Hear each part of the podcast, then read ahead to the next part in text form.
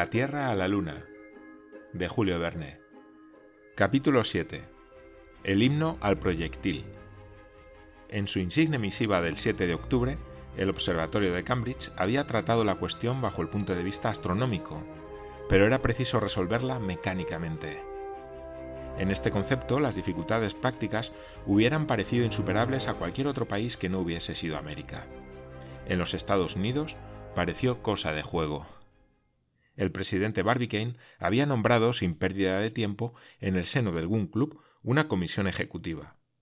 Esta comisión debía en tres sesiones dilucidar las tres grandes cuestiones del cañón, del proyectil y de las pólvoras. Se componía de cuatro miembros muy conocedores de estas materias. Barbicane, con voto preponderante en caso de empate, el general Morgan, el mayor Elphiston y el inevitable J. T. Maston, a quien se confiaron las funciones de secretario. El 8 de octubre, la comisión se reunió en casa del presidente Barbicane, 3 Republican Street. Como importaba mucho que el estómago no turbase con sus gritos una discusión tan grave, los cuatro miembros del Gun Club se sentaron a una mesa cubierta de bocadillos y de enormes tarteras. Enseguida J. T. Maston fijó su pluma en su brazo postizo y empezó la sesión. Barbicane tomó la palabra. Mis queridos colegas, dijo, estamos abocados a dar solución a uno de los más importantes problemas de la balística, la ciencia por excelencia, que trata del movimiento de los proyectiles, es decir, de los cuerpos lanzados al espacio por una fuerza de impulsión cualquiera y abandonados luego a sí mismos. Oh, la balística, la balística, exclamó J. T. Maston con voz conmovida. Tal vez hubiera parecido más lógico, repuso Barbicane, dedicar esta primera sesión a la discusión del cañón. En efecto, respondió el general Morgan. Sin embargo, repuso Barbicane, después de muchas maduras reflexiones, me ha parecido que la cuestión del proyectil debía preceder a la del cañón, y que las dimensiones de éste debían subordinarse a las de aquel.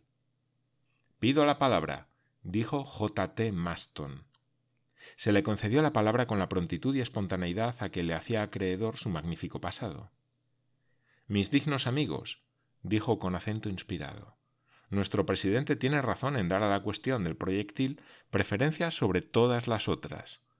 La bala que vamos a enviar a la luna es nuestro mensajero, nuestro embajador, y os suplico que me permitáis considerarlo bajo un punto de vista puramente moral. Esta manera nueva de examinar un proyectil excitó singularmente la curiosidad de los miembros de la comisión, por lo que escucharon con la más viva atención las palabras de J. T. Maston. Mis queridos colegas, repuso éste, seré breve. Dejaré a un lado la bala física, la bala que mata, para no ocuparme más que de la bala matemática, la bala moral. La bala es para mí la más brillante manifestación del poder humano. Este se resume enteramente en ella, Creándola es como el hombre se ha acercado más al Creador. Muy bien, dijo el mayor Elphiston. En efecto, exclamó el orador, si Dios ha hecho las estrellas y los planetas, el hombre ha hecho la bala. Este criterio de las velocidades terrestres, esta reducción de los astros errantes en el espacio, que en definitiva tampoco son más que proyectiles. A Dios corresponde la velocidad de la electricidad, la velocidad de la luz, la velocidad de las estrellas, la velocidad de los cometas, la velocidad de los planetas, la velocidad de los satélites, la velocidad del sonido, la velocidad del viento. Pero a nosotros la velocidad de la bala, cien veces superior a la de los trenes y a la de los caballos más rápidos. J. T. Maston estaba en éxtasis. Su voz tomaba acentos líricos cantando este himno sagrado a la bala. ¿Queréis cifras? repuso. Os las presentaré elocuentes. Fijaos sencillamente en la modesta bala de 24. Si bien corre con una velocidad mil veces mayor que la de la electricidad, mil veces menor que la de la luz y 76 veces menor que la de la Tierra en su movimiento de traslación alrededor del Sol, sin embargo, al salir del cañón, excede en rapidez al sonido, avanza 200 toesas por segundo, 2.000 toesas en 10 segundos, 14 millas por minuto, 6 leguas, 840 millas por hora, 360 leguas, y 20.100 millas por día, 8.640 leguas, es decir, la velocidad de los puntos del ecuador en el movimiento de rotación del globo, que es de 7.336.500 millas por año, 3.155.760 leguas. Tardaría, pues, 11 días en trasladarse a la Luna, 12 años en llegar al Sol, 360 años en alcanzar a Neptuno, en los límites del mundo solar.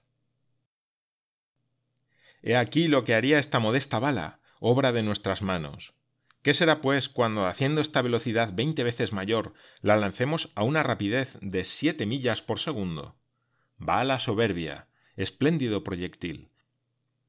Me complazco en pensar que serás allá arriba recibida con los honores debidos a un embajador terrestre.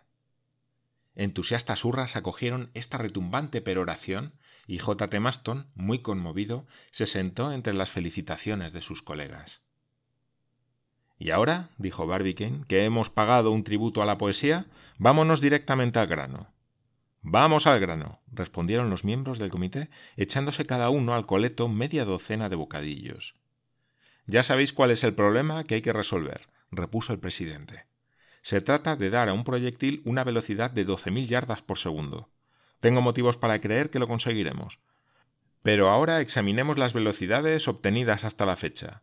Acerca del particular, el general Morgan podrá instruirnos. Tanto más, respondió el general, cuanto que durante la guerra era miembro de la comisión de experimentos. Os diré, pues, que los cañones de A100 de Dahlgren, que alcanzaban 2.500 toesas, daban a su proyectil una velocidad inicial de 500 yardas por segundo. Bien. ¿Y el Columbiad de Rodman? preguntó el presidente. El Columbia Rodman, ensayado en el fuerte Hamilton, lanzaba una bala de media tonelada de peso a una distancia de seis millas, a una velocidad de 800 yardas por segundo, resultado que no han obtenido nunca en Inglaterra Armstrong y Palisier. Oh, los ingleses, murmuró J. T. Maston, volviendo hacia el horizonte del este su formidable mano postiza. Así pues, repuso Barbicane, ¿ochocientas yardas son el máximo de la velocidad alcanzada hasta ahora en balística? Sí, respondió Morgan. Diré, sin embargo, replicó J. T. Maston, que si mi mortero no hubiese reventado. Sí, pero reventó, respondió Barbicane con un ademán benévolo. Tomemos, pues, por punto de partida la velocidad de ochocientas yardas. La necesitamos veinte veces mayor. Dejando para otra sesión la discusión de los medios destinados a producir esta velocidad, llamo vuestra atención, mis queridos colegas, sobre las dimensiones que conviene dar a la bala. Bien comprendéis que no se trata ahora de proyectiles que pesen media tonelada. ¿Por qué no? preguntó el mayor. Porque, respondió al momento J. T. Maston, se necesita una bala que sea bastante grande para llamar la atención de los habitantes de la Luna, en el supuesto de que la Luna tenga habitantes. Sí, respondió Barbicane, y también por otra razón aún más importante. ¿Qué queréis decir, Barbicane? preguntó el mayor. Quiero decir que no basta enviar un proyectil para no volverse a ocupar de él. Es menester que le sigamos durante el viaje hasta el momento de llegar a su destino. ¿Cómo? dijeron el general y el mayor, algo sorprendidos de la proposición. Es natural, repuso Barbicane con la seguridad de un hombre que sabe lo que se dice. De otra suerte, nuestro experimento no produciría el menor resultado. Pero entonces, replicó el mayor, ¿vais a dar al proyectil dimensiones enormes? No, escuchadme.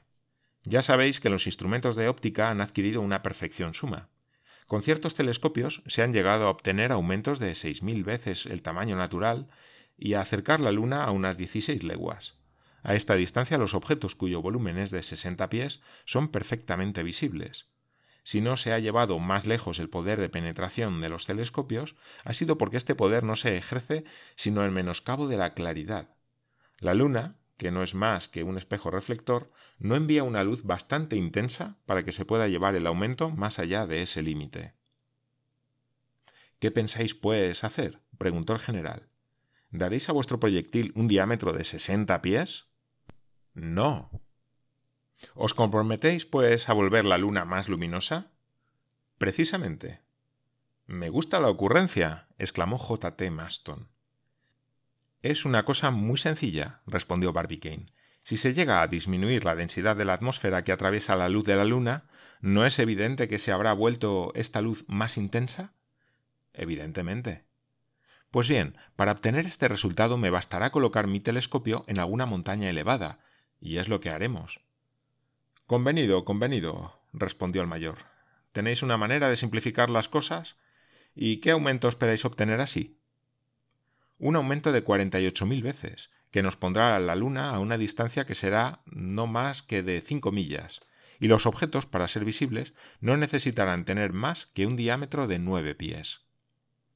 Perfectamente, exclamó J. T. Maston. ¿Nuestro proyectil va a tener nueve pies de diámetro?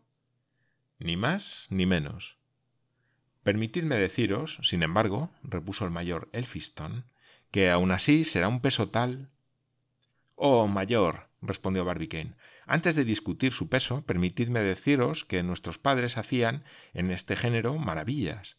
Lejos de mí la idea de que la balística no ha progresado, pero bueno es saber que ya en la Edad Media se obtenían resultados sorprendentes, y aun me atrevería a decir más sorprendentes que los nuestros. Eso contádselo a mi abuela, replicó Morgan. Justificad vuestras palabras, exclamó al momento J. T. Maston. Nada más fácil, replicó Barbicane. Puedo citar ejemplos en apoyo de mi aserción. En el sitio que puso a Constantinopla Mohamed II, en 1543, se lanzaron balas de piedra que pesaban mil novecientas libras, que serían de un regular tamaño. Oh. exclamó el mayor. Muchas libras son mil novecientas. En Malta, en tiempos de los caballeros, cierto cañón del fuerte de San Telmo arrojaba proyectiles que pesaban dos mil quinientas libras. Imposible. Por último, según un historiador francés, bajo el reinado de Luis XI, había un mortero que arrojaba una bomba de quinientas libras de peso solamente. Pero esta bomba, partiendo de la Bastilla, que era un punto en que los locos encerraban a los cuerdos, iba a caer en Charenton, que es un punto donde los cuerdos encierran a los locos. Imposible. Muy bien, dijo J. T. Maston. ¿Qué hemos visto nosotros después, en resumidas cuentas? Los cañones Armstrong, que disparan balas de 500 libras, y los Columbiads Rodman, que disparan balas de media tonelada. Parece pues que si los proyectiles han ganado en alcance, en peso más bien han perdido que han ganado. Haciendo los debidos esfuerzos, llegaremos con los progresos de la ciencia a decuplicar el peso de las balas de Mohamed II y de los caballeros de Malta. Es evidente, respondió el mayor. Pero ¿de qué metal pensáis echar mano para el proyectil? Del hierro fundido, pura y simplemente, dijo el general Morgan. Hierro fundido, exclamó J. T. Maston con profundo desdén. El hierro es un metal muy ordinario para fabricar una bala destinada a hacer una visita a la luna. No exageremos, mi distinguido amigo, respondió Morgan. El hierro fundido bastará. Entonces, repuso el mayor Elphiston, puesto que el peso de la bala es proporcionado a su volumen, una bala de hierro fundido que mide nueve pies de diámetro pesará horriblemente. Horriblemente si es maciza, pero no si es hueca dijo Barbicane. Hueca. ¿Será, pues, una granada? En la que pondremos mensajes, replicó J. T. Maston, y muestras de nuestras producciones terrestres. Sí, una granada, respondió Barbicane. No puede ser otra cosa. Una bala maciza de 108 pulgadas pesaría más de doscientas mil libras, y ese peso es evidentemente excesivo. Sin embargo, como es menester que el proyectil tenga cierta consistencia, propongo que se le consienta un peso de veinte mil libras. ¿Cuál será, pues, el grueso de sus paredes? preguntó el mayor. Si seguimos la proporción reglamentaria, respondió Morgan, un diámetro de ciento ocho pulgadas exigirá paredes que no bajen de dos pies. Sería demasiado, contestó Barbicane. Notad bien que no se trata de una bala destinada a taladrar planchas de hierro, Basta, pues, que sus paredes sean bastante fuertes para contrarrestar la presión de los gases de la pólvora. He aquí, pues, el problema. ¿Qué grueso debe tener una granada de hierro fundido para no pesar más que veinte mil libras? Nuestro hábil calculador, el intrépido Maston, va a decirlo ahora mismo. Nada más fácil, replicó el distinguido secretario de la comisión.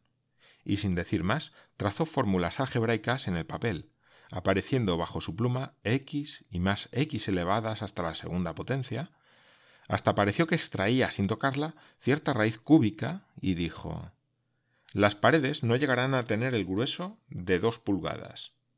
¿Será suficiente? preguntó el mayor con un ademán dubitativo. No, evidentemente no, respondió el presidente Barbicane. ¿Qué se hace, pues? repuso Elphiston, bastante perplejo. Emplear otro metal. ¿Cobre? dijo Morgan. No, es aún demasiado pesado, y os propongo otro mejor. ¿Cuál? dijo el mayor. El aluminio, respondió Barbicane. ¿Aluminio? exclamaron los tres colegas del presidente. Sin duda, amigos míos. Ya sabéis que un ilustre químico francés, Henry Sinclair de Ville, llegó en 1854 a obtener el aluminio en masa compacta. Este precioso metal tiene la blancura de la plata, la inalterabilidad del oro, la tenacidad del hierro, la fusibilidad del cobre y la ligereza del vidrio. Se trabaja fácilmente, abunda en la naturaleza, pues la alúmina forma la base de la mayor parte de las rocas. Es tres veces más ligero que el hierro y parece haber sido creado expresamente para suministrarnos la materia de que se ha de componer nuestro proyectil. Bien por el aluminio, exclamó el secretario de la comisión, siempre muy estrepitoso en sus momentos de entusiasmo. Pero, mi estimado presidente, dijo el mayor, ¿no es acaso el aluminio excesivamente caro? Lo era, respondió Barbicane. En los primeros tiempos de su descubrimiento, una libra de aluminio costaba de 260 a 280 dólares, cerca de 1.500 francos. Después bajó a 20 dólares, 150 francos, y actualmente vale 9 dólares, 48 francos.